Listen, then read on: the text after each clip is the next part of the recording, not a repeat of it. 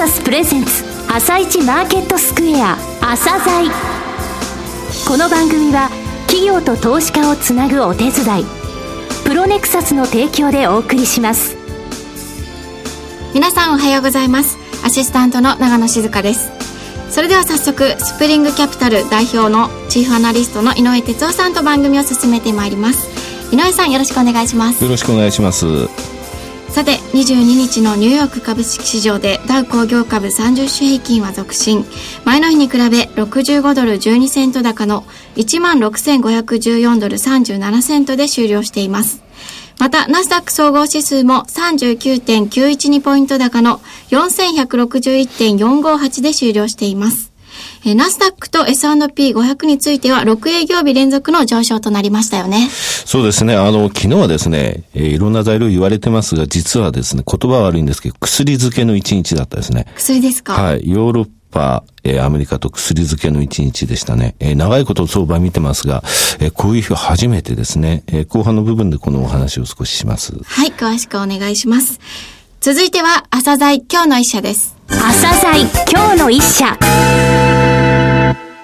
本日はこの3月7日にジャスダックから東証一部に市場昇格された証券コード2461のファンコミュニケーションズさんにお越しいただきました。えー、お話しいただきますのは代表取締役社長の柳沢康義様です。本日はよろしくお願いします。よろしくお願いします。えー、東証一部へのご昇格おめでとうございます。えー、ジャスダックに上場されたのは2005年の11月でしたね。えー、時価総額も大きくて、えー、業績も極めめて堅調。えー、御社株につきましては、アベノミクス相場で、えー、大きくえ上昇しましたけれども、その前の6年間ぐらいもですね、私非常に割安な状態で放置されていたと思っておりまして、え今日はそのビジネスモデルをですね、お話しいただきたいというのが、はい、え第一の目的ですけれども、えまずアフィリエイト広告サービス、はい、え御社の事業なんですが、えこちらのところをですね、簡単にですね、えリスナーの方にご説明いただけますでしょうか？はい。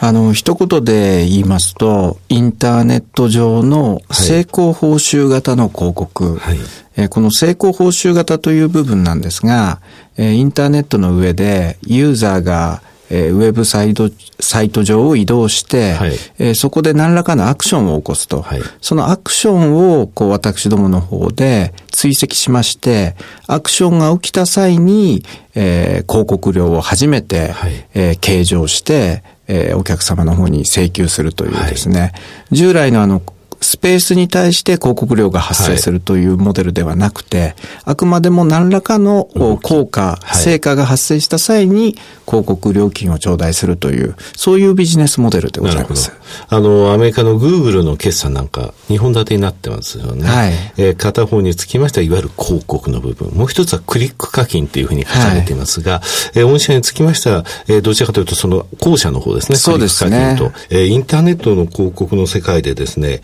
よくアドネットワークっていう言葉があるんですが、はい、アドのネットワークですね。えー、広告ネットワーク。で、この単語が出てくるたび、あの、市場で御社の名前が上がるんですけれども、はい、この世界ちょっと、えー、あまり詳しくないという方のためにお話しいただけますでしょうか？えーはい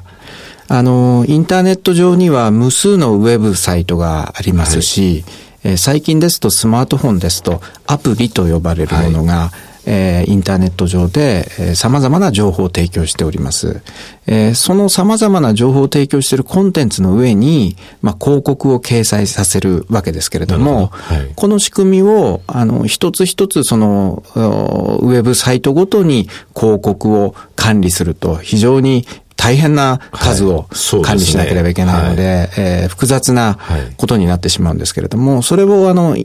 インターネット上システムでこう束ねましてですね、はい、えー、まあ一つの広告を無数の場所にこう配信したりとか。と。そうですね。配信できる、ね、配信したり、あとはその、えー、配信した広告の様々な効果を測定したりとか、はい、そういうことをこうネットワーク化して行うということで、まあ効率を高めるような仕組み、それをアドネットワークというふうに呼んでいます。はい、私なんかもこの世界におりますのでね、当然あの株式とか、はい、ー、企業情報の関係のサイトよく動くんですね。えー、そうすると、あれ？またここでも同じの出てる、同じの出てるっていうことがですね、はい、しょっちゅうあるんですね。えー、同じ時間に、あれ？変わっても広告が変わらないと。これはやはり、えー、そういったアドネットワークっていう部分を使ってるということなんですね。はい。御社非常に業績が好調なんですが、ここ数年特に、えー、伸びております。これやはりスマホの普及っていうものの影響っていうのはやっぱり大きいですか？そうですね。あの、スマホという新しい、こう、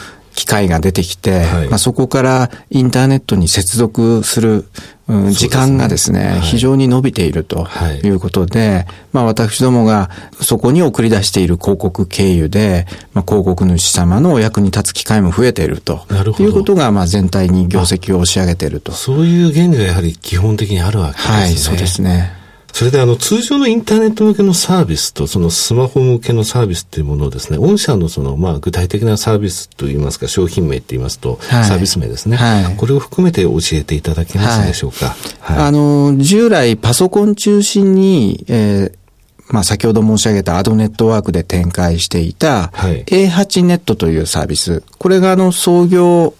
えー、してわずかな頃から、えー、ですから足掛け14年ぐらいですね、はい、こうサービス展開してるんですけれども、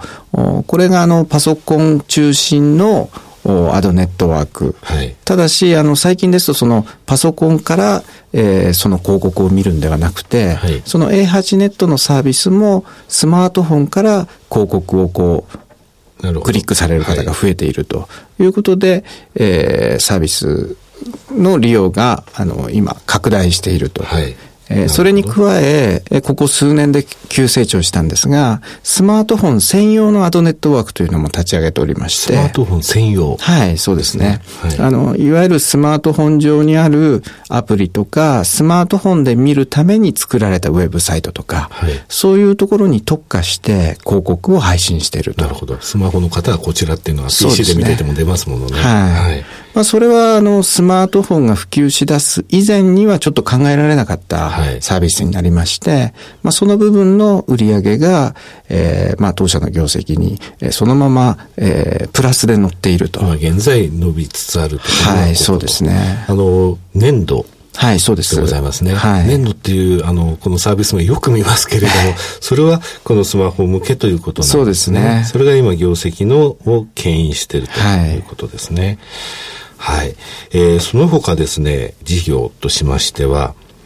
アフィリエイトサービス、アドネットワークサービスありますが、その他自社の運営サイトとか、はい、あと海外展開ということも考えられていると、はい、自社運営サイトについてはもうやられてるわけですね。そうですね。はい、あの、自社運営サイトに関しては、もう創業時からですね、様々な情報サイトを立ち上げたりとか、はいえー、まあ、最近ですとスマートフォン向けのアプリを作ったりとか、はい、まあ、そこにあの、自社のメディアですから、我々のアドネットワークを通じて広告を送り出したりとか、なるほど。あの、広告としてまた別に販売したりとか、はい、そんなことをやっております。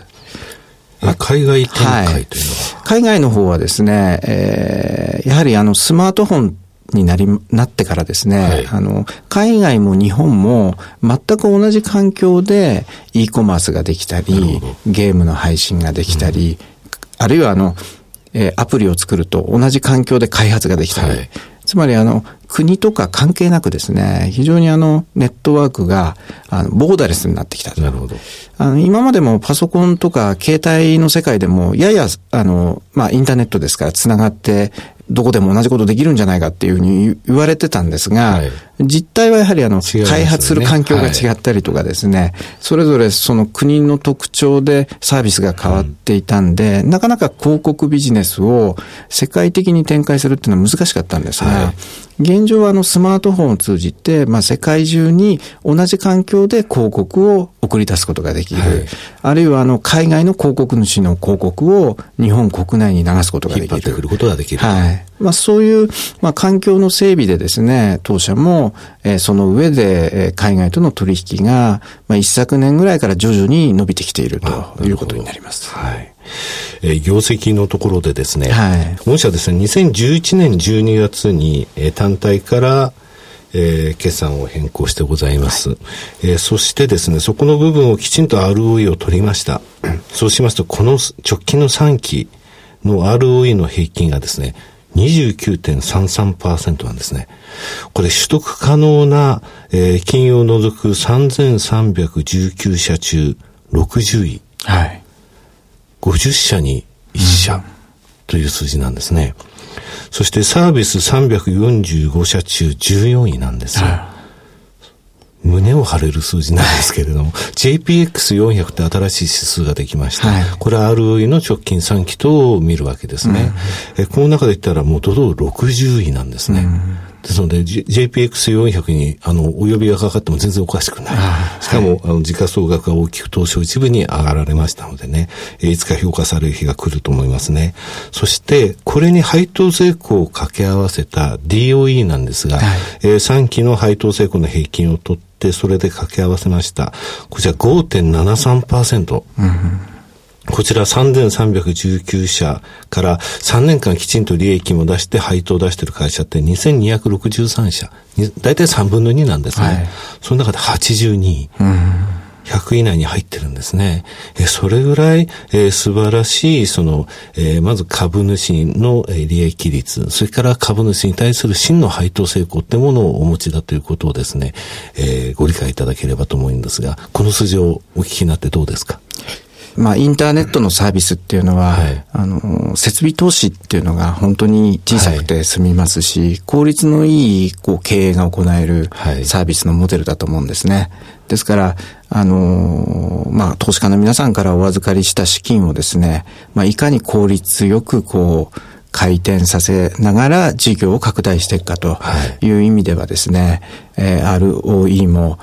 ぜひ、えー、高い数字を今後も継続させていきたいなというふうに思っております。すねはい、今期見込みで計算しますとね、はい、30はるかに超えてくるんですよね。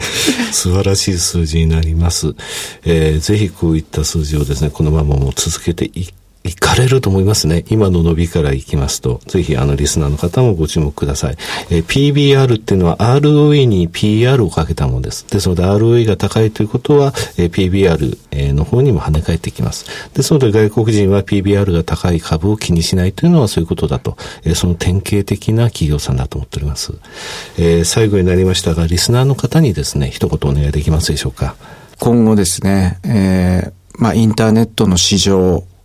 あるいはそのインターネットの広告の市場、まだまだあの、日本の広告市場の中では小さなシェアしか持っておりません。あの、今後も私どものニーズっていうのは、えー、さらに高まっていくというふうに考えておりますし、その中でも特にその成功報酬、つまり、えー、広告の効果が明確にわかるサービス、モデルというのは、えー、市場のニーズも非常に高いと思っております。まあそういうニーズに対してしっかり応えていくというふうな形で、えー、業績を拡大して株主の皆さんにも還元していきたいというふうに考えております。はい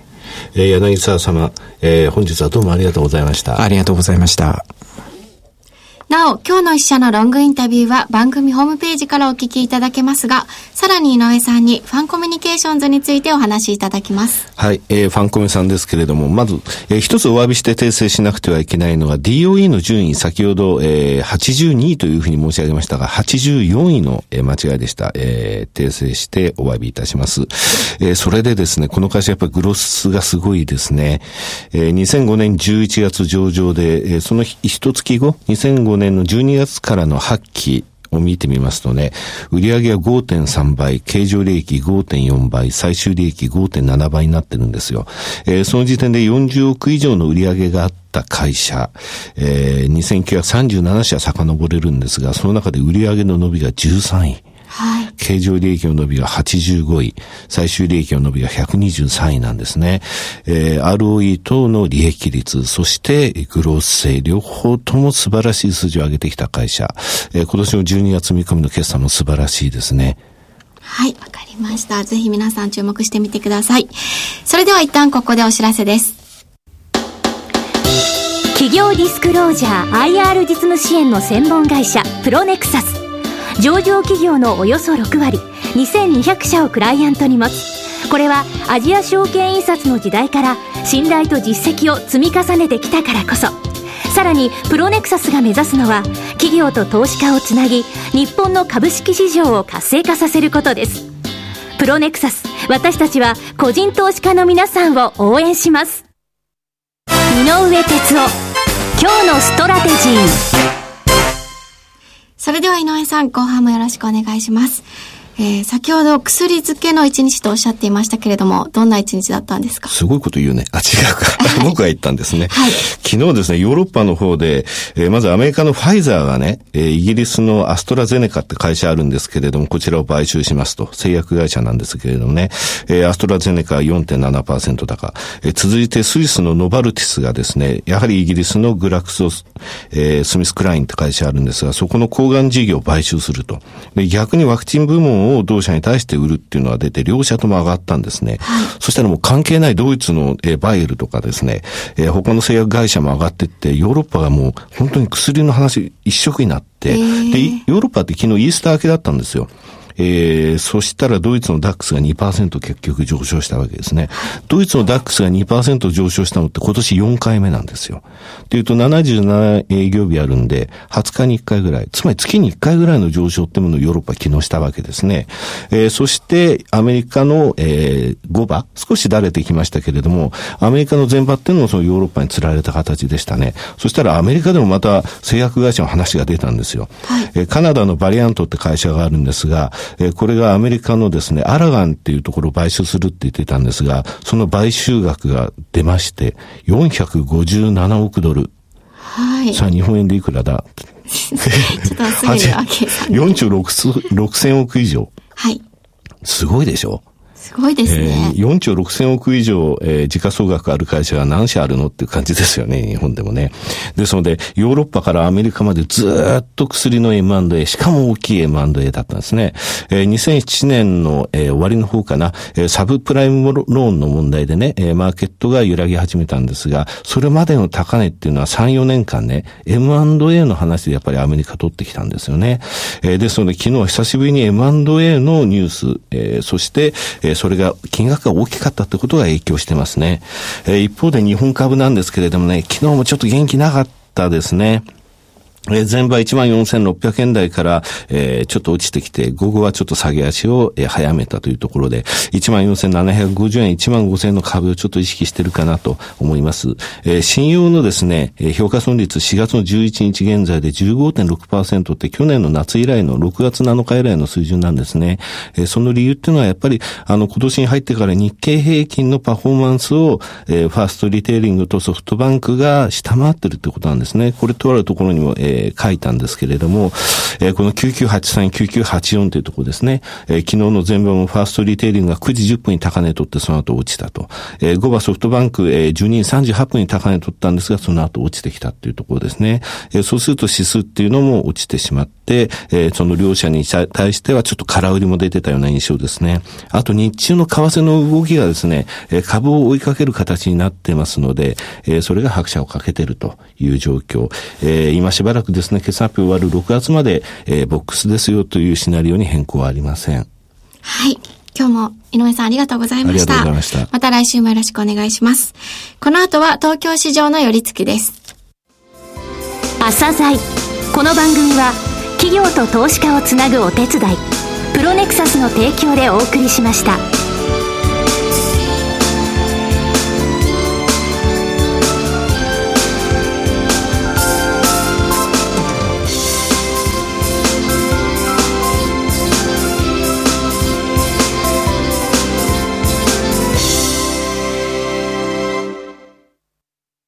ラジオ日経